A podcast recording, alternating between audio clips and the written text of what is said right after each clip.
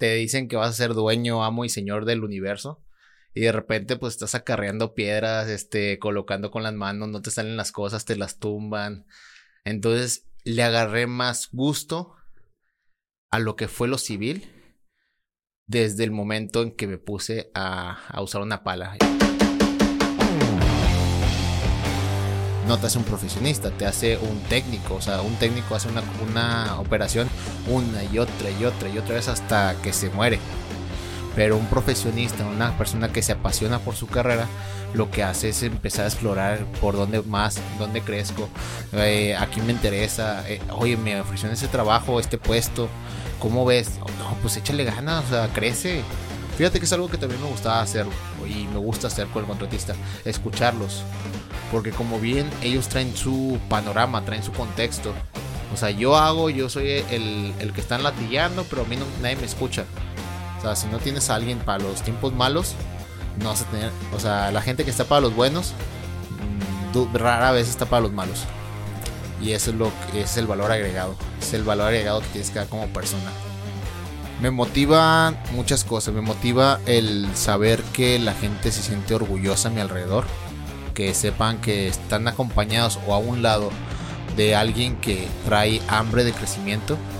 Eso es lo que me gusta que piensen cuando están pues, conmigo, conviviendo conmigo.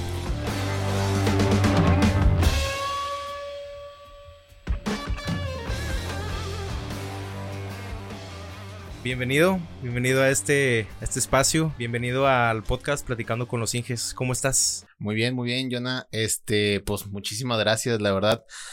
No espera, me habías platicado del proyecto, este, porque pues estamos involucrados ahí en el, mismo proyecto de obra, pero la verdad nunca imaginé que me fueras a considerar para, para venir, presentarme, contar mi versión de los hechos. Pero pues muchas gracias, este, que me hayas tomado en cuenta para el proyecto pro, eh, en cuanto a podcast y, YouTube que traes. Te agradezco brindarme este espacio y pues a darle. Un honor tenerte aquí. Vamos a, vamos a empezar por lo primero. Ingeniero civil. Es correcto. ¿En qué momento decides inclinarte por esta carrera? Mira, digo, no me quiero saltar muchos temas, pero fue. Eh, yo había iniciado una carrera previa. Este, mi carrera inicial fue en la, en la VM. Eso es sobre ingeniero industrial y sistemas, algo totalmente ajeno a este rubro. Digo, no en las matemáticas y en el concepto de, de usarlas, ¿verdad? Eh, lo que pasó fue que pues no di el ancho al respecto. Estaba pues como que no me sentía que me llamara. Y en su momento pues mi madre dijo, pues no le quieres echar ganas, pues a chambear, mijo échale ganas, pero ya no me hagas gastar dinero, ¿no? Sí. Y pues le dije, va, yo me rifo, yo me rifo, pues como todo niño valiente, ¿no? Sí. Pero ¿por qué dices que no diste el ancho? O sea, ¿no, no te hallabas? No me hallaba. O sea, de materias no me iba mal. Digo, era un alumno promedio, promedio eh, ahí más o menos. Eh, pero no, no me, no me veía como ejerciendo la carrera. Tú sabes que cuando entras en una carrera, obviamente entras con toda la ilusión del mundo de poder ejecutarla, este, pese a malos comentarios que tenga la carrera, pese a las estadísticas a veces nada favorables para encontrar trabajos de tu carrera, yo no me veía este, ejerciendo como ingeniero industrial y sistemas. Como yo, una persona algo a veces difícil de tratar en, manera este, profesional, porque en muchas cosas muy, soy metódico y en otras cosas pues soy este más flexible en el aspecto personal, entonces la gente no, no llega a captar ese shock de, de personalidades conmigo y eso en industria eh, es demasiado este complejo porque tanto las horas que estás encerrado con una persona en una oficina como las horas que estás este, tratando de llevar una línea de producción. Entonces no fue mi no fue mi hit, me decepcioné ya estando ahí, como mucha gente nos pasa. Y al final, pues mi madre se me dio esa opción de que, pues, ve a buscar al mundo, este, pues tu sustento. ¿Y, cómo, ¿Y tenías algunas otras opciones o cómo fue que elegiste civil? Bueno, la verdad fue un castigo, primero que todo. Fue un castigo que me mandaron a, a vivir y trabajar al extranjero. Ok. Que, ok, no quiero, pues, flojos. Me dijo con dos palabras, pero no quiero flojos en mi casa. Así que te vas derechito allá a buscar trabajo. O sea, me mudé al Paso, Texas. Tuve un poco de apoyo de por parte de mi papá para conseguir mi primer habitación y mi primer trabajo. Y fue en la obra civil, obra, obra de, de, ¿cómo se llama? De bardas, construcción de bardas, este, el, lo que viene siendo recubrimiento de, de techos, el Rock, todo eso. Fue parte de lo que yo traía como ingeniero industrial a empezar a ejecutar obras civil como obrero. Fue algo como que estás aquí, una escuela privada, todo el rollo muy bonito te dicen que vas a ser dueño, amo y señor del universo. Y de repente, pues estás acarreando piedras, este, colocando con las manos, no te salen las cosas, te las tumban. Entonces, le agarré más gusto a lo que fue lo civil desde el momento en que me puse a, a usar una pala y una carretilla, este, hacer mezcla de concreto en sitio. Le agarré más el gusto a, a, esa, a ese oficio que lo que yo venía proyectándome en la carrera de ingeniería, ingeniería industrial, perdón. ¿Cuánto tiempo estuviste allá? Estuve cinco años y medio. Cinco años y medio de mi vida este, estuve, arranqué en ese proyecto. Eh, después me regresé. Pero para cuando me regresé ya tenía eh, mis 30 y... No, perdón, mis 26 añitos. Ajá. Entonces ya lo que sucede es que mi cuñado pues eh, trae una empresa de San Blas y pintura en estructuras metálicas.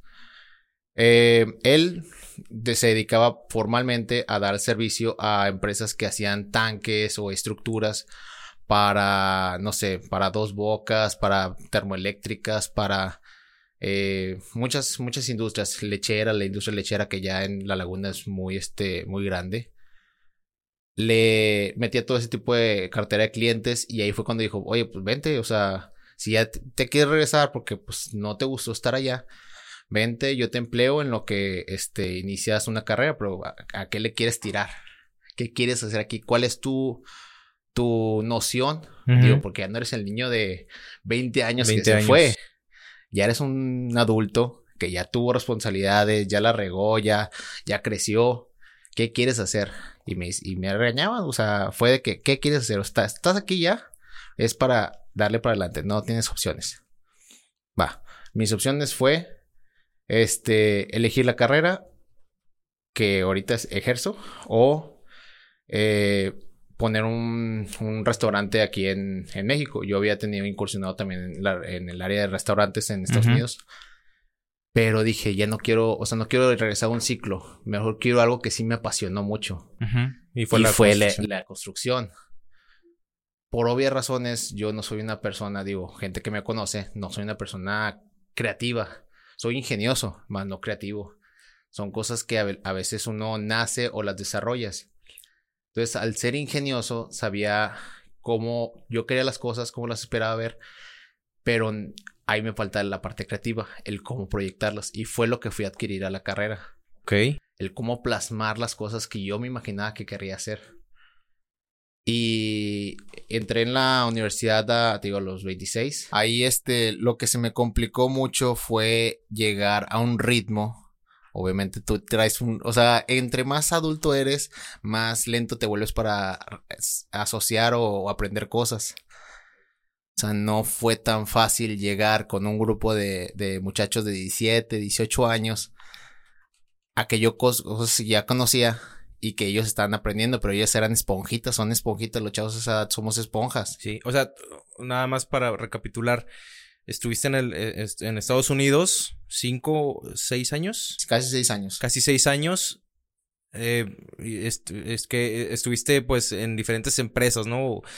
Trabajando directamente en la, en la construcción. Y de ahí, ¿qué fue lo que, o sea, en qué momento dices, sabes que me regresó a México? ¿O qué fue lo que te hizo regresar? Mira, ahí sí es un tema más este personal. Digo, si lo quieres añadir, pues eh, sí, este, a tu criterio. Eh, yo en su momento tenía una novia. Ok. Tenía una novia, este, pues las cosas no resultaron, nos separamos y ese día que nos separamos fue así como que, ay, caray, o sea, fue mi día, fue mi día libre del trabajo, cortamos Y me fui a un parque a pensar de que, a ver, pues, ¿qué estoy haciendo aquí? O sea, realmente, ¿qué me ata estar aquí? Una, una prima mía que vivía en Juárez, Chihuahua, le hablo, oye, primo, pues fíjate, estoy este, pues teniendo este dilema en esta, ah, en este momento. Me dice, Emma, te tardaste cinco años y medio, casi seis años en, en hacerme esta llamada de que tú no querías estar aquí y lo que querías hacer era estar allá este, o sea, creciendo como persona, como profesionista, teniendo una profesión, estando cerca de la familia, o sea, estás lejos, estás lejos, aunque yo esté aquí a, cosa de nada, porque viví en El Paso, Texas, entonces está ya un puente, pero como quiera no estamos tan cercanos, entonces no es este, te, te esperé a que me llamaras, o sea, que me hicieras esta llamada desde, desde ese entonces, entonces, ese es tu nivel de reacción ahorita qué es lo que te toca en adelante, o sea, cómo quieres reaccionar, cómo quieres adaptarte. Entonces, pues, regrésate, échale ganas, este, a generar primero un plan y, y, ya, pues... Pero digo, me imagino que no, no te iba mal allá trabajando. No, fíjate que... ¿Vivías solo o vivías con...? Con mi hermano. Rentábamos un departamento, mi hermano y yo. Al inicio sí nos fue mal, mm, porque pues no teníamos ni el idioma, ni tampoco como que sabíamos hacer nada. O sea, éramos dos chamacos que llegaron y saber en qué me empleo. Y ya mi papá, oye, a un conocido del conocido del conocido, este tiene obra. ¿Quieres ir? Sí. O sea, necesito para comer. Sí. En una, fue como el plazo inicial. Nos fue difícil. Este, tenemos gastos de renta, gastos de telefonía celular, gastos de, de gasolina, agua, luz, todo se nos juntaba al inicio este, para poder arrancar, ya es que tienes que pagar este, un anticipo para todos los servicios y todo eso. Sí, sí, sí. Entonces imagínatelo, imagínate pagarlo en dólares, este, teniendo una cartera, pues, prestada de tus padres en pesos. Entonces, técnicamente, dos, dos, tres meses nos las pasamos comiendo hamburguesas de un dólar dos veces al día. Así, así estuvo. O sea, no, no te quiero mentir ni, ni tampoco, este, hacerme la víctima, pero eso, eso fue lo que nos tuvimos que adaptar. Tuvimos que, que, ser. Sí, estabas en este modo supervivencia. Sí, básicamente, básicamente en modo supervivencia no había de otra. O comes eso, que es una comida que no le recomiendo a nadie. Pues no, no o no hay, o no hay. Ya posterior a eso, ya nos empezó a ir bien. Mi hermano empezó a ganar también su dinero y todo el rollo. Y pasó que incursioné en la en los restaurantes, tratar de abrir un restaurante que era un concepto tipo Subway oriental, un wok. Pero ibas armando tu platillo, o sea, ibas pasabas una barra, en la barra habría había los ingredientes, tú decías, yo quiero este espinacas, yo quiero pollo, yo quiero esto, yo quiero lo otro. Y te los hacía en tres minutos, tu platillo ya estaba en tres minutos en una cajita pagoda, ya con tus chopsticks, tus este tus palillos. Entonces era algo super express, es comida callejera oriental que se adaptó muy bien en Europa. Y muchísima gente que ha tenido la oportunidad de ir a Europa identificó luego el concepto. Y eso fue un muy buen hit, pero la ubicación no nos ayudaba. Ya. Entonces sobrevivimos nueve, casi un año. Este, pero pues. No jaló. No, no terminó jalando. Digo, si a los nueve meses, a los diez meses, ves que el proyecto no dio, no dio. Ya. Oye, y entonces regresaste a México y, en don, y, decides entrar a, ingeniería civil porque habías detectado que había algo que te había pasado. Sí, tenía, tenía un crush con, con la ingeniería civil. Era un crush, era algo que, que me gustó, que tuve la idea de incursionar. Pero por lo menos la inmadurez que traía, pues no lo hice. Pero ya al regresar, fíjate que, te, y regresando al tema de mis compañeros que eran como esponjitas para desarrollar eh, ciertas habilidades de las nuevas teorías, del nuevo desarrollo de la construcción, pues obviamente fue primero alcanzarlos a ellos y después dejarlos Oye, pero tú entonces entraste de 26. Sí. 26 con compañeros de 18, 19 años. 17 años. No manches. Sí, en Coahuila, la Universidad Autónoma de Coahuila tiene preparatorias como en todas las autónomas en el país, pero tiene una modalidad de dos años la preparatoria, el bachillerato. Entonces había chavitos de 17 años, la mayoría de ellos. Ya. Entonces, imagínate, de agarrarle el ritmo a estos chavos, este, en lo que ellos están en, en, la fiesta y todo el rollo. Tú ya venías ya venía enfocado, pero pues eso también este, truncaba mucho de mi avance en la universidad porque ellos traen el, el desorden, la fiesta, lo que se entiende porque ya son nuevos adultos. Y, y los profesores pues iban al ritmo de ellos también. Entonces yo quería cobrarme el mundo porque ya tenía esa intención de hacerlo. Sí. Pero no se dio. No, no se, no, no se dio. No se dio al inicio. Después de eso, ya en cuanto me dejaban meter materias adicionales, empecé a encontrar en, en semestres superiores a gente un poco más centrada, gente más este eh, alineada. ¿Por qué? Porque en los primeros semestres cuando haces el barrido de los que sí duraron, los que no duraron, y así se va, ¿no? O sea, se va filtrando cada vez más el, el tema. Y durante, durante tus estudios, ¿qué, ¿qué especialidad te gustaba más? ¿Qué materias eh, te, te latían más? Fíjate que una, una especialidad que me gustó, este, me gustó mucho lo que era la administración y las carreteras. Fueron dos cosas que me llamaron mucho. Este, por ahí estuve con un primo eh, apoyándolo durante la carrera. Bueno, más bien él me apoyaba acercándome al, a la materia. Uno que ya había egresado. Y él estaba haciendo carreteras en Coahuila, en una constructora. De ahí empezó. Después hubo la invitación por parte de la Asociación de Alumnos de Ingeniería Civil, que es la NEIC. Ellos están a nivel nacional. Ahorita, bueno, en su momento, cuando yo estaba, tenían alcance 77 universidades. Mm. Y fue, te lo juro, una de las mejores oportunidades de mi vida. Porque conocí el cómo se vive ingeniería civil en todo el país. O sea, el cómo lo estudian en Chiapas, cómo lo estudian en Chihuahua, cómo lo estudian en Veracruz, en Ciudad de México.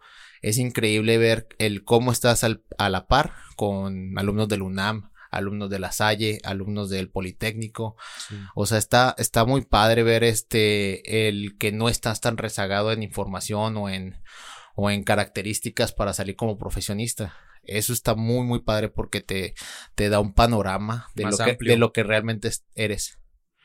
De lo que realmente eres y, y puedes tener los pies bien sobre la tierra a, partir de eso. Y en esta asociación, ¿qué, qué se, o sea, qué, qué se hacían? Digo, yo nunca pertenecía a ninguna en la universidad, este, pero por eso te pregunto qué tipo de actividades se hacen, se hacen congresos. Haces congresos. Esta, esta asociación es básicamente hecha por alumnos gestionada por alumnos, dirigida por alumnos y al final de cuentas es de los alumnos, o sea, es para el crecimiento de los alumnos de las universidades que están integradas.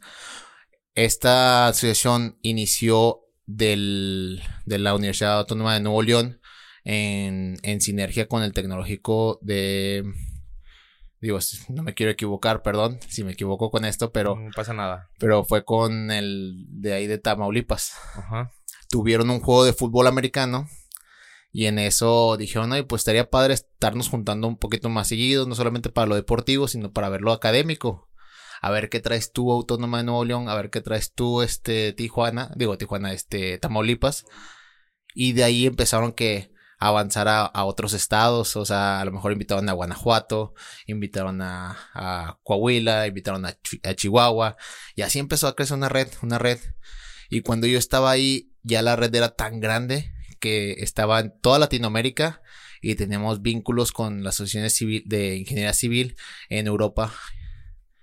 Entonces, ya era tan grande, tan, tan, tan exponencial el crecimiento que me gustó ser parte de eso. Inclusive hasta tuve una beca para poder ir a un congreso a Colombia. Excelentes personas, excelente convivencia la teoría que traen de ingeniería civil es totalmente diferente, son, son mentalidades más abiertas en los conceptos. Está súper padre este Colombia en su, en su ingeniería civil. No, no, no te parece, digo, algo que, que me ha tocado ver en, con este proyecto, con el, con el canal, con este, y los videos y demás. Me ha tocado dar eh, algunas charlas a, estudiantes en, en, Colombia y en Perú. Ah, pero desde el, desde el inicio Em, siempre noté que hay como en, en toda Latinoamérica, además de México, está siempre como que hay, hay mucho, ¿cómo te diré?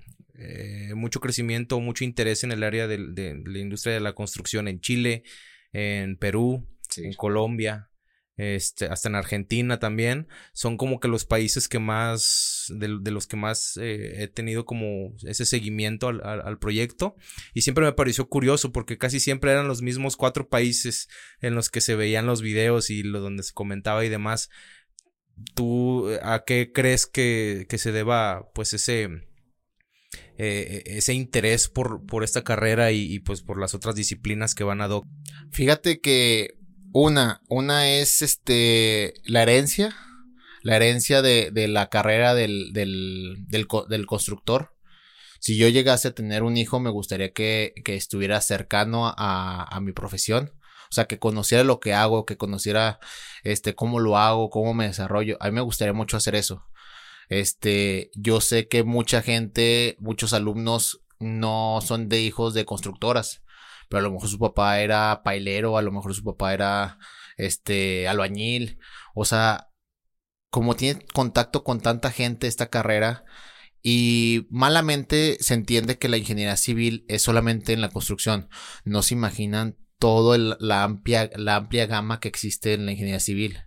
Eso es algo que se, que se pierde mucho en la noción de lo que significa tener una carrera de ingeniería civil. Sí. Que vienes desde, obviamente hay especialidades de hidráulica, hay especialidades de carreteras, hay especialidades de administración, hay especialidades de, de logística, de obra, todo, todo, todo, todo. Sí.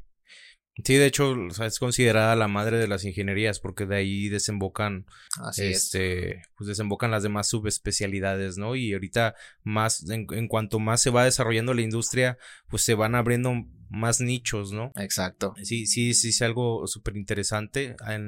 yo cuando, eh, cuando fui estudiante, eh, noté que nos, nos iban encaminando a literal o eres estructurista o eres constructor, no hay más. sí, exacto. No hay más.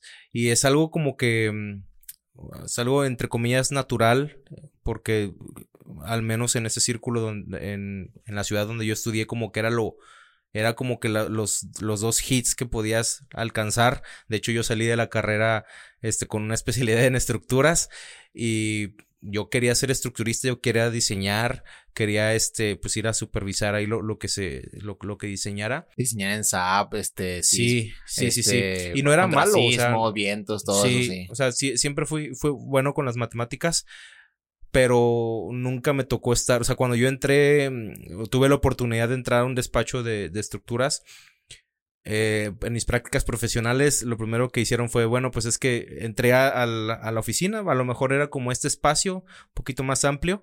Este, había una mesa al centro y estaba todo lleno de, incluso hasta me encontré otros compañeros de la universidad que ya estaban trabajando ahí. y varios ingenieros y todos concentrados en sus computadoras y demás. Y me dice el ingeniero, ¿sabes qué? Pues no hay lugar. No hay lugar. Yo creo que te voy a llevar a la obra que tenemos acá. y me, y, literal mis prácticas las desarrollé en una obra, en la construcción. Este, sí. Y pues fue como, me, me abrió un poquito más. Digo, dije, bueno, pues construcción, no pasa nada. De hecho, hice un documental de esa obra. No, no hice ningún, eh, ningún trabajo escrito ni nada. Yo lo documenté y lo subí a YouTube. Este, pero te, te, o sea, me abrió como que otra, otro caminito, ¿no? Y el, el primer trabajo eh, que tuve fue en una empresa de geotecnia y mecánica de suelos, mm, que va muy de la mano con las estructuras. Entonces dije, pues aquí hay otro, aquí hay otro, nicho, más, o sea, más interesante, ¿no? Y pues de ahí pura construcción, de ahí pues terminé más enfocado al tema administrativo en las obras y te puedo decir que pues aquí es donde me hallo, pero al inicio fue un poco difícil o un, más que nada la vida te, me fue llevando... Era lo que te iba a decir, en cuanto te empiezas a, a acercar a tantas especialidades que, puede, que eres un, como un punto de convergencia entre ellas, es natural la, la administración de, de las mismas. O sea, si tú no sales del laboratorio de geotecnia, de suelos, de, bueno, perdón, lo mismo. o sea, si no sales del laboratorio de suelos, de, de concretos, no, no vas a conocer la administración. O sea, si no sales de, de, estar este, levantando bardas o tirando concreto, pues no vas a hacer administración. ¿Por qué? Porque nomás te estás empapando de una sola cosa, estás cerrando tu, tu capacidad. Entonces ahí es cuando alguien con la madurez, vuelvo al tema de la madurez, es cuando alguien con madurez empiezas a, desarrollarte como profesionista. Porque una cosa es saber hacer las cosas y hacer las mismas cosas, una tras otra, tras otra, iguales, no te hace un profesionista, te hace un técnico. O sea, un técnico hace una operación una y otra y otra y otra vez hasta que se muere. Pero un profesionista, una persona que se apasiona por su carrera, lo que hace es empezar a explorar por dónde más, dónde crezco, eh, aquí me interesa, eh, oye, me ofrecieron ese trabajo, este puesto, ¿cómo ves? pues échale ganas, o sea, crece. Sí. O sea, si no ves hacia adelante, no, o sea, el panorama es súper desfavorable. Sí. Entonces es ahí donde empieza el apasionado contra el profesionista, contra el que solamente hace las cosas técnicas. Oye, ¿y cómo, ya, ya que terminaste la, la carrera, cómo, cómo conseguiste tu primer trabajo? Mira, mi primer trabajo, este, yo salí a hacer prácticas en obras públicas del municipio de Torreón. Y yo decía, pues que aquí me voy a quedar, pues, o sea, ya estuve con el área de, de centro, centro histórico, estuve con el área de topografía. Dije, pues creo que me he hecho un poquito esencial. Pues no, obviamente esa mentalidad pues no, no fue, ya había gente con sus puestos, obviamente pues ya tus obras, ¿no? O sea, ahora sí el, el becario que sigue. Sí. Y en cuanto salí de la carrera, me tocó pandemia bendita, bendita pandemia, pues me arrojó a que una prima mía me, me ofreció de vendedor de concreto en una concretera ahí en Torreón. Ok. Era así literal, no te puedo dar un sueldo, pero te puedo dar comisión de lo que vendas. Así que si conoces gente que esté ejecutando obras, si conoces lo que sea, para que les vayas a vender concreto, aunque vayas, o sea, calle por calle, ve buscando obras y ofreces los servicios. Y para este momento esa concretera estaba teniendo un boom, estaba teniendo un boom porque Cemex estaba bajando calidad, Holcim pues tenía problemas de producción, entonces como que las concreteras que están ahí en, la, en la competencia chica, en, la, emergentes, en el mercado, pues estaban de que, ah, este soltaste yo lo agarro, este otro soltaste yo lo agarro. Sí. Y ahí fue donde me empecé a agarrar eh, buenos clientes. De hecho, a la fecha hay gente que aún me marca para pedirme concreto de que, oiga, es que necesito tantos metros. Híjole, ¿cómo le, cómo le explico? ¿Cómo le explico? Una disculpísima, pero ya no me encuentro en Torreón, señora. disculpes, ¿no? Pero pues lo comunico con otra persona. No, no, es que tú me das el buen servicio. No, pues déjame buscar otra concretera. sí, así. Así. así de esas. Eh, digo, también pues fue el ímpetu y las ganas de, de, de, conocer, porque de ahí también, este, lo que era un profesor mío en la carrera estaba haciendo, está haciendo fraccionamientos, casas en series. Eh, él me acercó a lo que eran sus obras, me dice, si tienes tiempos muertos en, tu, en el tema de la concretera, yo el concreto te lo voy a comprar a ti, pero si tienes tiempos muertos, vente para acá y empieza a ver cómo, cómo mover los maestros, este, cómo se plomean las, eh, las, este, las bardas, este, vente a ver, este, cómo, cómo es la realidad en obra. Dije, está bien. Digo, ya estuve en el escaloncito de los maestros. Ahora puedo estar en el escaloncito de, de residente. Sí y no recibí ninguna paga al respecto. Al contrario, este, para mí fue muy enriquecedor y le agradezco mucho al arquitecto eh, haberme dado esa, esa oportunidad de, de, oro, de oro, oro. Porque sin eso yo no hubiese ampliado, vuelto a ampliar mi visión. O sea, yo ya estaba de que chintales, pandemia, ¿quién contrata? Nadie. Oh, chintales, aquí ya se ha cerrado. Ya cerraron concreteras, ya cerraron este constructoras, ya cerraron proyectos se estaba cerrando muchos espacios para la construcción y los que había ya era para gente experimentada. Sí.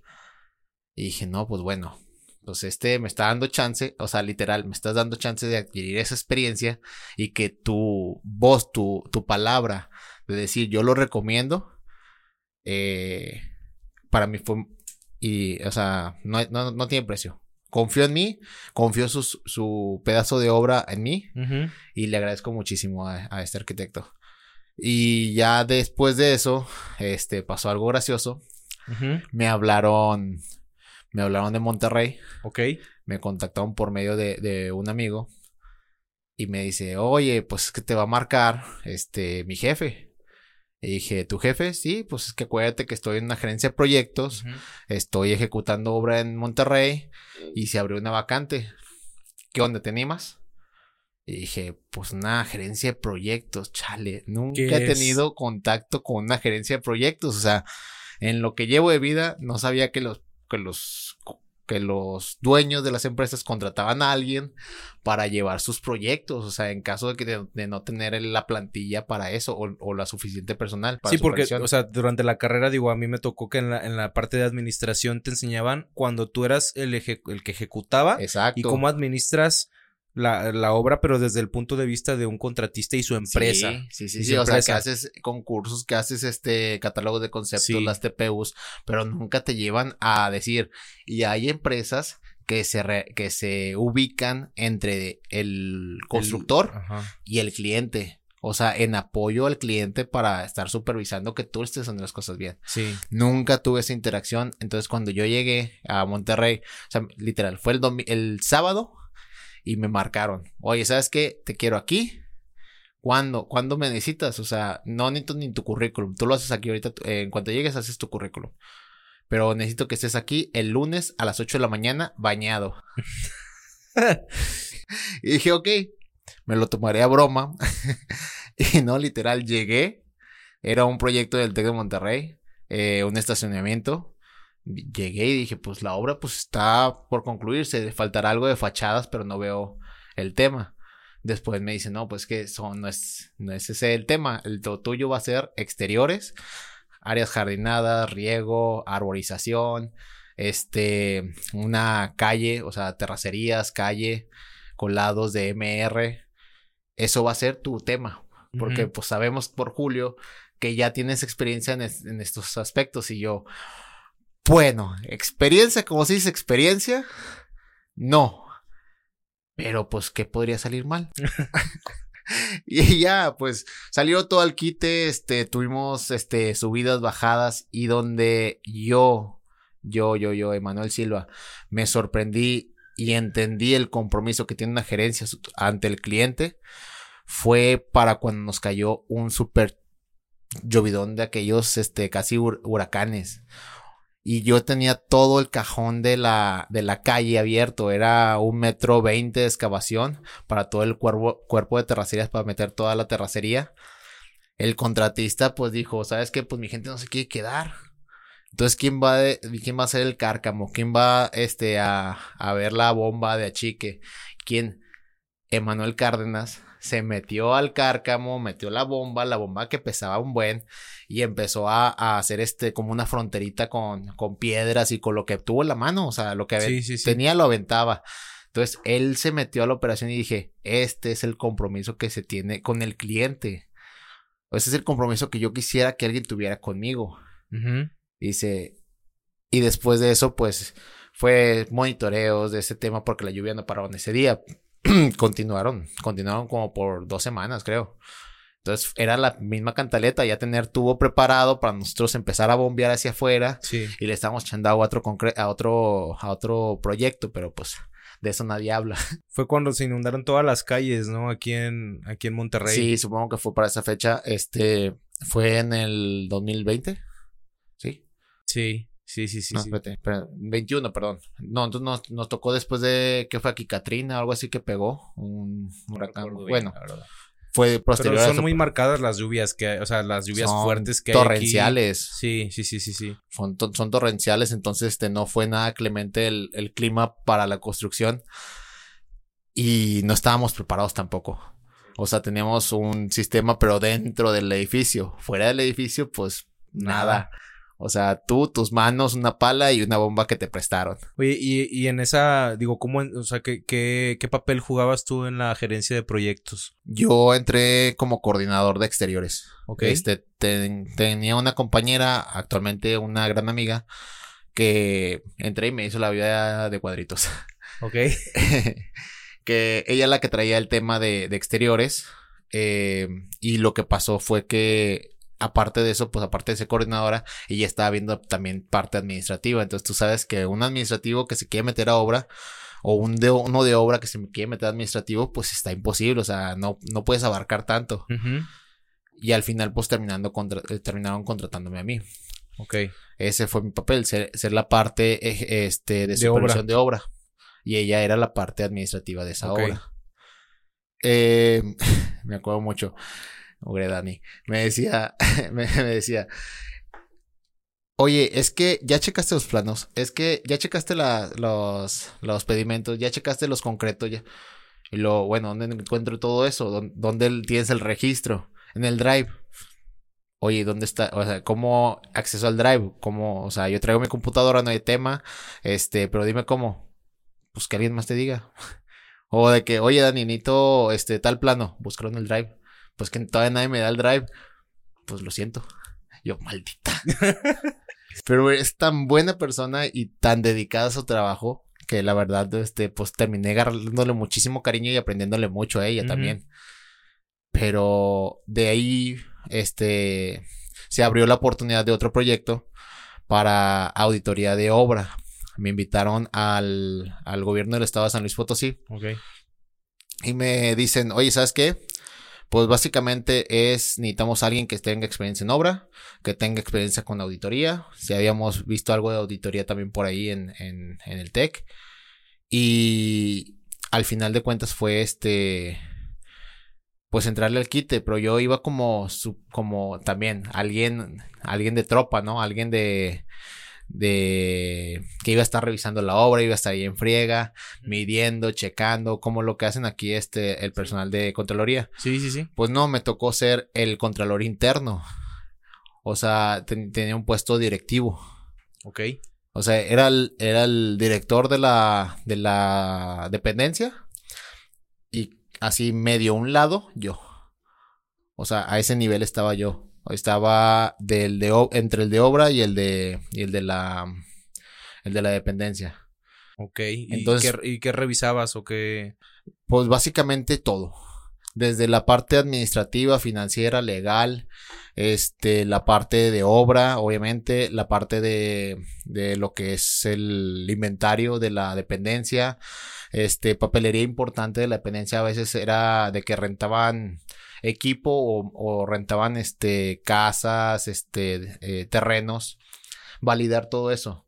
Y era alrededor de todo el estado de San Luis Potosí. San Luis Potosí no se caracteriza por tener mucha accesibilidad dentro de la Huasteca. Entonces, yo la verdad, yo nunca me pude despegar de la oficina y lo que hacía era monitorearlos eh, vía correo o llamadas a los que estaban fuera de mi alcance de, la capital. Pero fue una muy buena experiencia, me dieron muchísima confianza, tuvieron muchísima fe en mí. Y, y fue así como que, pues, hacer la chamba. Yo agarré la, la, el área esta, la dirección de auditoría de la Junta Estatal de Caminos, en números rojos. En números rojos porque nomás la llevaban, la llevaban, la llevaban, pero pues nunca hubo, nunca tuvieron la intención de llevar todos los temas al centavo. Entonces llegué yo, pues ellos traían una dinámica, este, pues tranquila. Y empecé a pedir cosas, empecé a, a pedir personal, empecé a, a, a meterme en cosas que no me incumbían. Ujú. Como bien sabes, pues no, este, hay temas delicados dentro de, de obra pública. Ujú.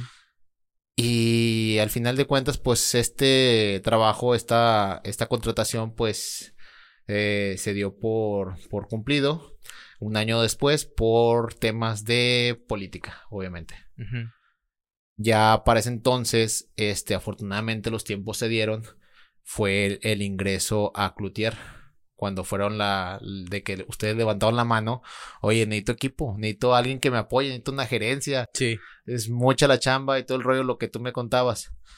Y fue de que, pues, metan licitación, metan eso, pero pues estando lejos, pues también no es tan fácil estar mandando información a tiempo o Sí. completa. Ya, ya. La o sea, durante la licitación de. Sí, no, no, fue, fue una, o sea, y créeme que yo fui de los más culpables ahí. O sea, de por qué no entró la, la gerencia a tiempo, yo fui de los más culpables porque no le podía prestar toda mi atención a hacer la licitación. O sea, juntar la papelería, juntar los CV. ¿Sabes, ¿Sabes lo que sufrí esos dos meses? Sí, sí, sí, sí, sí, sí, me imagino. Yo, yo los he sufrido aquí también y, y, en menor, y en menor manera, porque pues tú llevabas tus tres contratos solo. O sea, sin un administrativo, sin nadie de obra, o sea, o tú te pones en el papel administrativo o te pones en el papel de obra. pero tenías que estar haciendo los dos. Así es. Entonces, pues sí, sí entiendo el, el cómo estuviste. O sea, lo, lo, logro comprender. Oye, en, en, todo ese tiempo que, que, llevas eh, incursionando en la industria de la construcción, ¿hay alguna experiencia que tú digas, esta me marcó, marcó un antes y un después, eh, eh, pues e, en, en, tu vida? Bueno, a eso voy con lo de Emanuel Cárdenas este, metiéndose la zanja. Cuando yo estaba de, de obrero en Estados Unidos, yo, o sea, los cortes, la, el, detalle que trataba de dejar al, al, en, en la obra, era como si yo lo quisiera en mi casa. Y obviamente el, el, patrón, el dueño de la constructora, pues decía, no, ¿por qué haces tanto? No, no, no, nomás te voy a pagar esto, pero ya déjalo así. O sea, las cosas que sean más o menos, pero ya. Y yo tenía mucho ese roce con él porque pues yo las quería dejar bien y al final de cuentas le decía al cliente, ah, pues se ve muy bien, te tardaste más, pero se ve muy bien. Le daban las gracias y, y lo compensaban a él por ese, ese detalle. Pero él no tenía la intención de tener ese detalle. Digo, tuviste clientes, digo, eh, jefes así. Hay uno que anda en problemado. O sea, de que no hagas más de lo que se te pide y ya déjalo así. Y es a lo que voy con Emanuel Cárdenas. Ver ese plus, ese, esa entrega, ese compromiso de que yo di, o sea, tú me diste la, la confianza de entregarme tu proyecto y que yo lo corriera con mi conocimiento y con mi equipo. Es ahí donde fue un shock de lo que ve un, un constructor. Digo, no, no todos son iguales. Sabemos que hay de Chile de Chile, y pozole. Mole y pozole, ¿no? O sea, no todos son cortados con la misma tijera, pero no todos son buenos. Y a lo que voy es que ve el compromiso de Manuel Cárdenas, ese fue, ese fue el shock. El de que yo, yo me estaba enfocando en hacer eso para el cliente. Yo, me, yo quería hacer eso para el cliente, pero me, yo me, me regañaban. no, te permitían no me permitían No me permitían hacerlo. ¿Por qué lo haces tan detallado? Pierdes tiempo, no lo haces rápido, chalala, chalala. Eh, pues que tengo que entregar algo bien. No, no, no. Entrega lo que se está pidiendo y hazlo lo más rápido posible porque tenemos que irnos. Algo como el destajo. Y, y con Emanuel fue diferente. O sea, te digo, o sea, ahorita estoy haciendo hincapié en Emanuel porque Emanuel fue el jefe que conocí durante un muy buen tiempo nada más. Mi empresa pues se divide con dos jefes. El jefe fundador que es este Guillermo Pacheco y Emanuel Cárdenas que es el jefe operativo. Entonces Emanuel Cárdenas al ser el jefe, ser dueño, ser este... Eh, un, pues sí, uno de los dueños, eh, no esperarías que estuviera dentro. Dentro de la zanja. Sí, sacando, bombeando, este, paleando, este, agarrando a su equipo, o sea, agarras a tu equipo y háganme fuerte. O sea, él sabía que nosotros íbamos a poner el hombro para que él se recargara y, y pudiera ayudar. O sea, él tenía esa confianza con su equipo y, y, el cliente tenía la confianza con él de saber que él iba a solucionar las cosas. Entonces, ese fue el, ese fue el punto de partida. Nunca me dijo nada que tú dijeras, wow, este vato cómo motiva, cómo motiva, cómo hace, cómo me hace sentir bien. Porque fueron muchos regaños. Los agradezco. Este, me, me puso en sintonía de lo que él requería para ofrecer al cliente. Y trabajar con Guillermo Pacheco es un cantar diferente. Es alguien que sí ve mucho por el equipo. Él quiere conservar el equipo. Él quiere estar, que todos estemos bien. ¿Por qué? Porque él dice, tú pagas cacahuates, tú tratas como como, o sea, tratas mal a tus empleados, es lo que vas a recibir. O sea, no, no puedes tratar mal a quien está colaborando contigo para que la comida llegue a tu, a tu mesa. Eso lo tengo muy clavado con ellos dos. Son dos panoramas, pero se empatan en un mismo. es una misma filosofía. Es un mismo acuerdo. O sea, tanto vemos por el cliente como vemos por el equipo.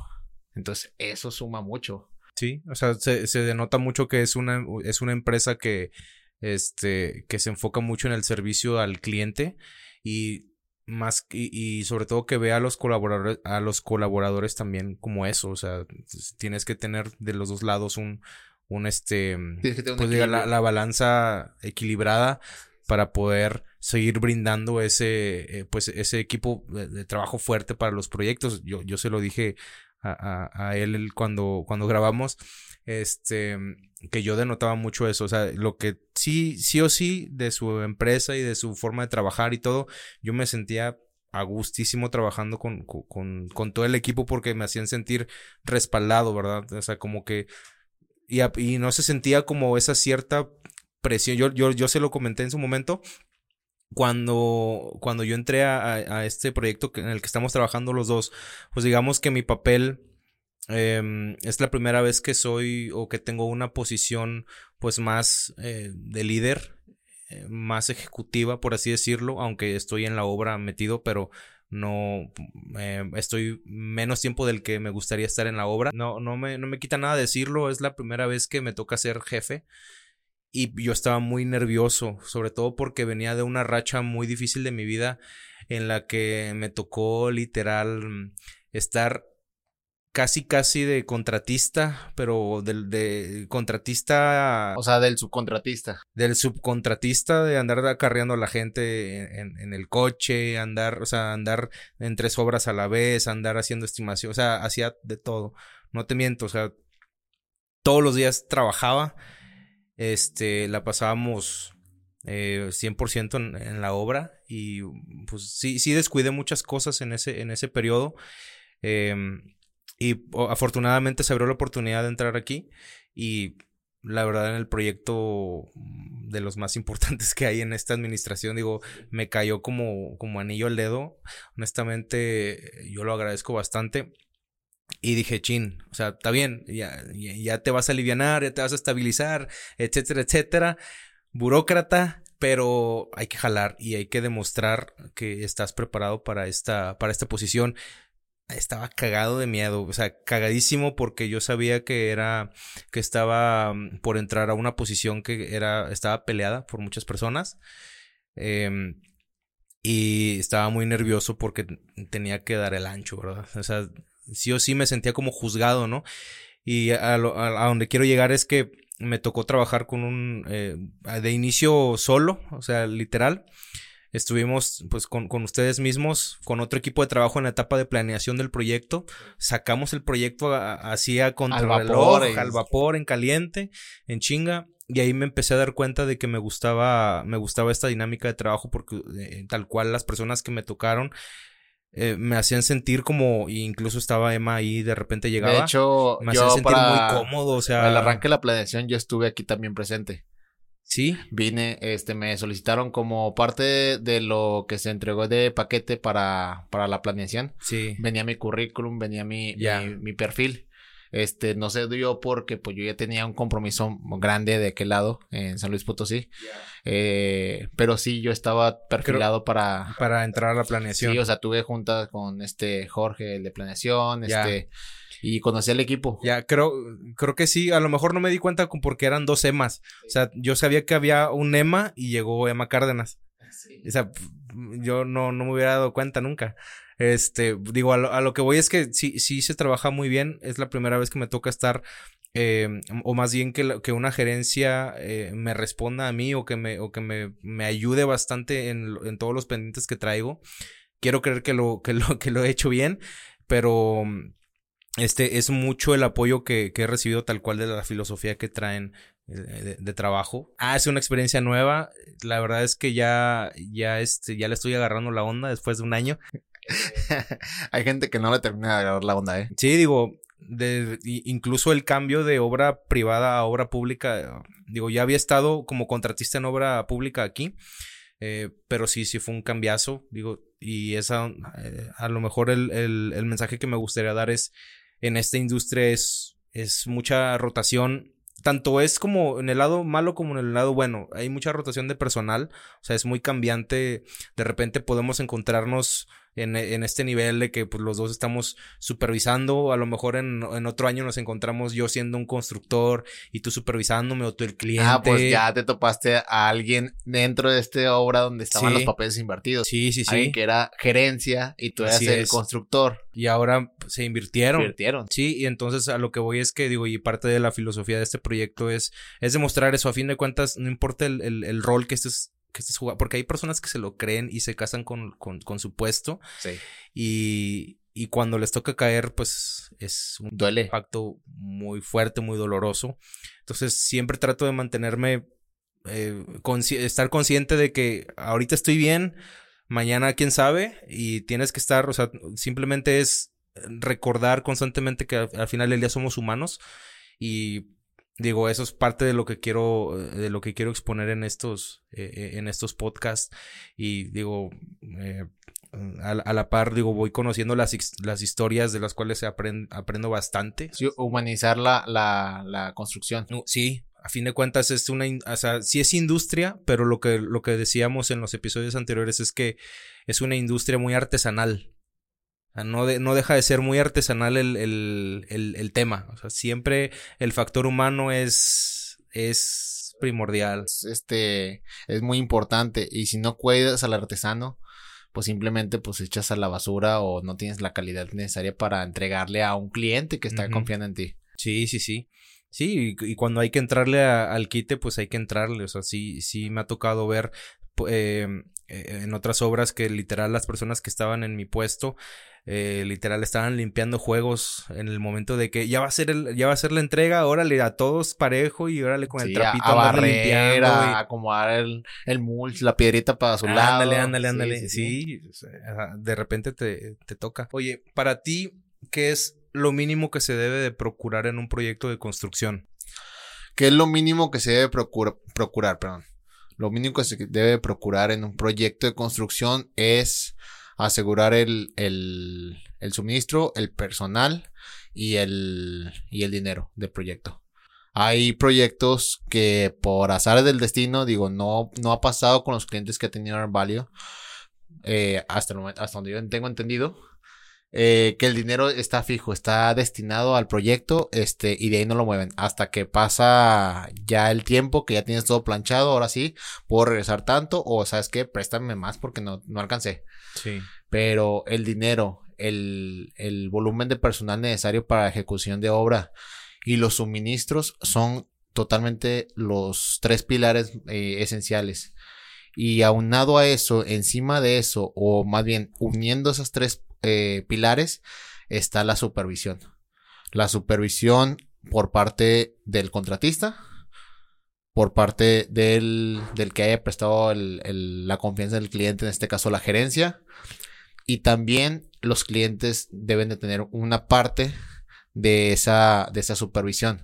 Es muy importante porque la sinergia entre esas partes, la unión, eh, llega a causar que, que si alguien falla, eh, pues los otros puedan este, salir a flote y a ver, jalar el barco para que se enderece. Pero si solamente son dos partes y una falla, pues es más difícil que uno este, jale el otro. Sí. O sea, siempre es más difícil hacerlo de esa forma a que sean este, otros puntos de apoyo, ¿no? Creo que esos son la, los pilares y las partes de unión de que es la supervisión. Eso sí es un tema que, que he discutido mucho con los contratistas. Digo, ha pasado temas de que cosas se colocan mal y no había supervisión por parte del contratista. Y luego voltean a ver, pero ¿por qué tú no estabas? Pues porque tú no estabas. Técnicamente porque yo te superviso a ti. Si tú no estás, pues yo para qué voy a estar. Hay muchísimas cosas que, que pasan en el día a día. Incluso me atreveré a decir que también eh, existe la, la, la famosa ceguera de taller, que al estar diariamente, de forma constante, viendo todos los trabajos que, se están realizando, pues a veces omites tantas cosas. Estás tan acostumbrado que se te, se te pelan las cosas así y es cuando hay... Fíjate que no sé si te comenté, pero con este, yo siendo coordinador, con mis otros este, dos compañeros coordinadores, en este caso era Brenda y este Adrián Gómez, eh, llegamos a un mismo punto de la ceguera de taller. Entonces, hicimos como algo que se dice auditoría cruzada. eh, ir al tramo del otro y marcar detalles. Oye, eso por qué no lo han hecho. Oye, esto porque está mal. Oye, este dentellón no está bien terminado, lo, está despostillado. El acabado, la piedra laja no está bien. Entonces, eso te retroalimenta. Digo, no sé si te lo comentamos en su momento. Sí te lo comenté, ¿verdad? Sí. Entonces, este, sí fue algo que hicimos porque estamos notando ese tipo de detalles que nos estamos viciando, nos estamos viciando y con otro, otros ojos, ojos nuevos en nuestro proyecto, nos y obviamente gente que conociera de lo que estamos haciendo, eh, fue la forma en que pudimos otra vez como retomar las, las riendas de las cosas que se estaban perdiendo, se estaban olvidando, se estaban este, rezagando, pues volverlas a agarrar y a ver, ¿por qué no has hecho esto, canijo? Oye, esto, lo otro. Sí, ahora, digo, poniendo en contexto como tu, el, papel que, que, viniste desarrollando desde pues, como eh, supervisión externa de un proyecto en ejecución, te, quiero hacer una pregunta puntual. Eh, tú como el papel de un de, de coordinador, eh, supervisando los trabajos de un contratista, ¿cómo haces que las cosas sucedan? Tu cliente te dice, ¿sabes qué? Esto tiene que, que pasar sí o sí el día tal sin, sin excusa ni nada porque, mm, no sé, va a venir un recorrido o tenemos que terminar esto en tal fecha. O sea, y inmediatamente tú cómo le haces o qué, qué haces, cuáles son los pasos que sigues para que el contratista haga lo que tenga que hacer. Yo, Emanuel, como lo atacaba, era ir y echar este bola montón al contratista. Oye, atiéndeme esto, oye, atiéndeme lo otro, pero ser incisivo y ser muy este puntual con lo que yo quería que, que. Porque al final de cuentas, ellos deben de entender, o e, ellos entendían, más bien, ellos entendían que soy parte de un cliente, o sea, soy el representante del cliente. Si, yo, si ellos no están bien conmigo, pues técnicamente les están echando al cliente encima y, y, uno que está prestando un servicio no se quiere echar al cliente encima. Es lo último que quieres hacer. ¿Por qué? Porque te la van a hacer, pero cansada. Y eso se lo tuve que explicar a, uno de los superintendentes. De que si no quieres trabajar conmigo, pues lo siento, pero voy a tener que pedir tu cambio porque yo no me voy a mover, el cliente no se va a mover. Entonces yo le voy a pedir a tu, a tu patrón que, pues que traiga a alguien que sí se pueda trabajar con él. Porque si yo te estoy presentando una logística, si yo te estoy presentando un plan de trabajo, este, que se debe ejecutar el paso a paso para que tú llegues a un punto de final con tu dinero, con tu trabajo terminado en calidad, tiempo, forma y calidad. O sea, son puntos que deben de ejecutarse antes de que tú termines este proyecto. Digo, aquí puntualmente el municipio, municipio de San Pedro ha sido, en mi punto de vista, eh, una dinámica interesante ya que nos hacen buscar al contratista para que ellos cobren. Siendo que con otros clientes es más bien de que no quieres hacer las cosas, te tengo tu estimación hasta que lo tengas. Como un método de castigo. De hecho, en, en, en otras obras, digo, no, en gobierno tal cual, en, en, iniciativa privada, existe, digo, en los contratos existen cláusulas de que, eh, digo, no, no, no, no como tal la palabra castigo, pero... Pero es retención de estimaciones, este, deductivas eh, si, no haces lo, que es, lo que viene estipulado en el contrato, pues ahí te van las, los castigos, ¿verdad? Te empezamos a quitar. Sí, y lo de los contratos y las, esas cláusulas es para ambas partes. Es lo bueno de también la construcción. O sea, no es unilateral. Y es lo que yo les decía mucho al contratista. Tienes algo que externar. O sea, yo también, fíjate que es algo que también me gustaba hacer y me gusta hacer con el contratista. Escucharlos. Porque como bien ellos traen su panorama, traen su contexto. O sea, yo hago, yo soy el, el que están latillando, pero a mí nadie me escucha. Entonces también darles un foro, darles un, eh, un, oído para que ellos se expresen y saquen sus dudas o saquen sus, sus temas que los están deteniendo. El simplemente decirle en qué te puedo apoyar para que hagas las cosas, en qué te puedo apoyar para que metas tu estimación en tiempo, en qué te puedo apoyar para que cobres los conceptos que están, este, que tienes ahí atorados. O sea, cosas que ya ejecutaste pero no has cobrado. Eso es impensable para cualquier persona que tenga un mínimo de criterio, pero pasa. O sea, igual lo que dices, la ceguera de taller.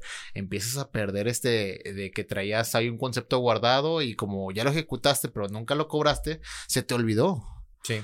Entonces, ¿qué pasa ahí? Es, ¿qué te ayudo? No, pues ayúdame a rastrear los conceptos, ayúdame a, a, ver cómo lo estimo, ayúdame a ver este, las TPUs necesarias para, para poder este cobrar mi trabajo lo que, lo que hice.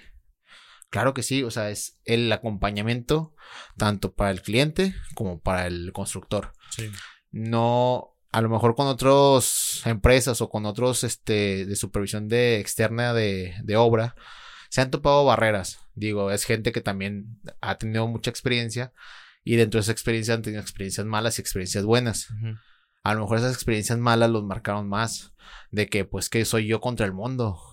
Y es no, yo te quiero apoyar, pero déjate apoyar también. O sea, no, no, no me pidas estar aquí para darte regaño tras regaño, tras regaño, tras regaño, para que haga las cosas bien.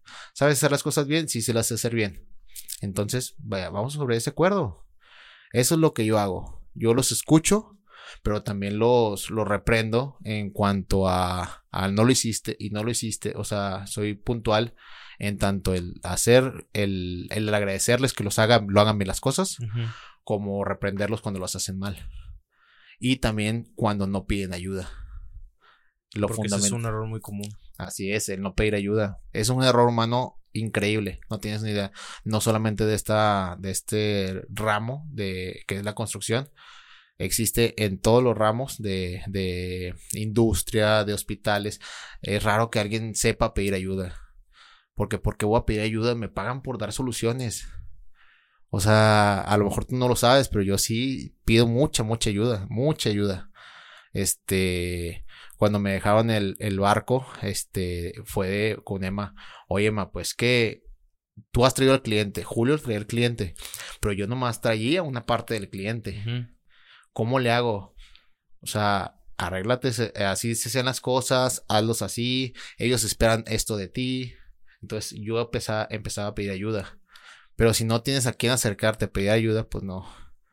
Entonces eso es, es lo que se debe de, de, de alinear que tanto somos alguien para, para que, se, ejecuten las cosas, que se hagan en, tiempo y forma, como somos alguien que, que, hace el vínculo.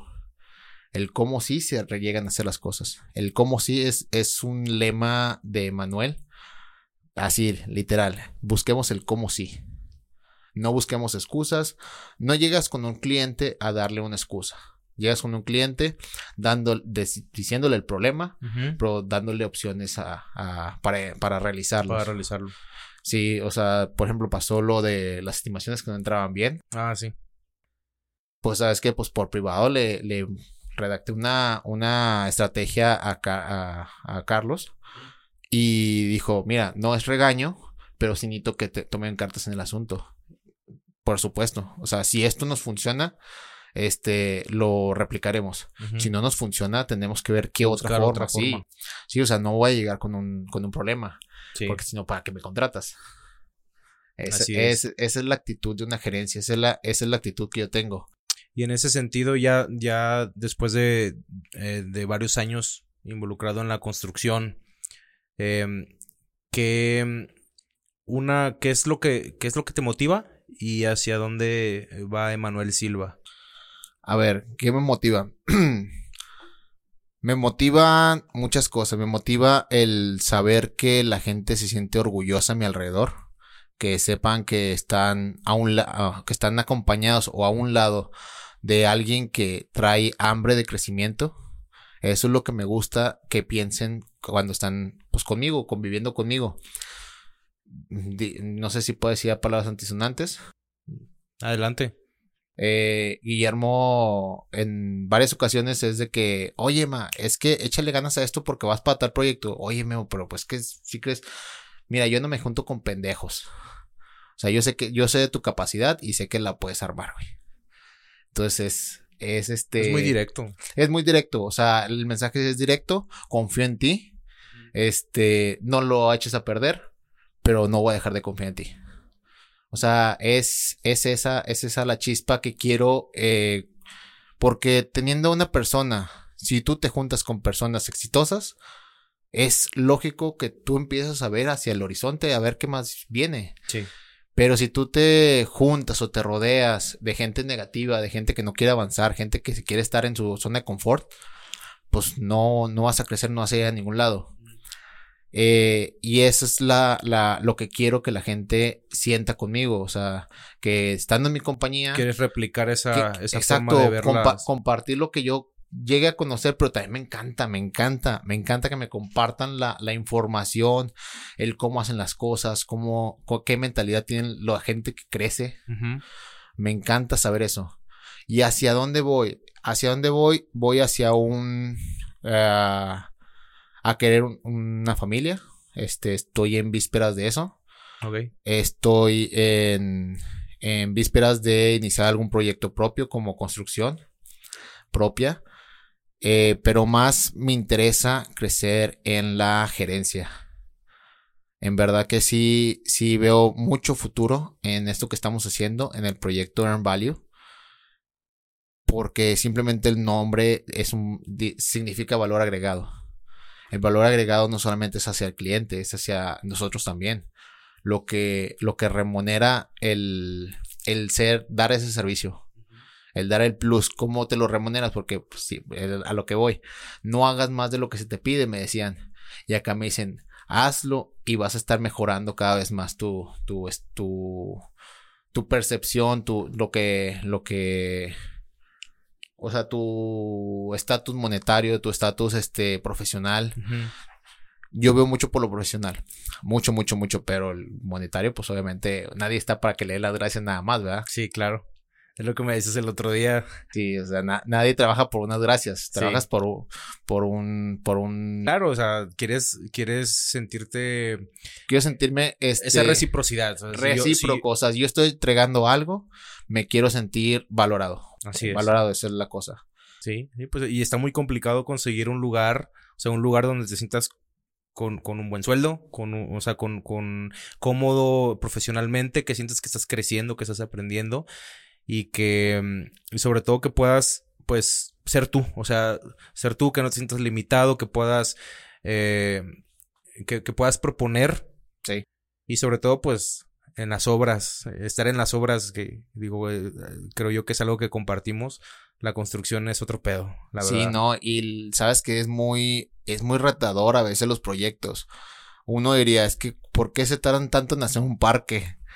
O sea, hay tantas cosas este, que te topas que dices, es que si no hubiese estado cables de alta tensión a 15 metros de altura, yo hubiese hecho velarias, hubiera levantado mallas backstop, hubiera hecho estructura más robusta, pero tenemos una limitante hacia arriba. Y luego hacia abajo tenemos unos derechos de vías de Pemex y así dices, o sea, ¿para dónde le haces? Entonces ahí empieza el ingenio. Sí. El ingenio, el, el averíguale cómo lo haces. Y, es lo que no sabe, o sea, el, público en general desconoce todos esos retos a los que nos enfrentamos día con día y lo que, lo que platicábamos en el episodio anterior con Carlos es, y, y, me quedé con, mucho con ese mensaje, es, ahorita mi posición es, yo sé que la obra la tenemos bien amarrada, la tenemos porque tenemos un equipo fuerte, robusto, que, eh, que tiene controlada la obra y nosotros Ah, el otro, ya salió un tubo, un tubo más.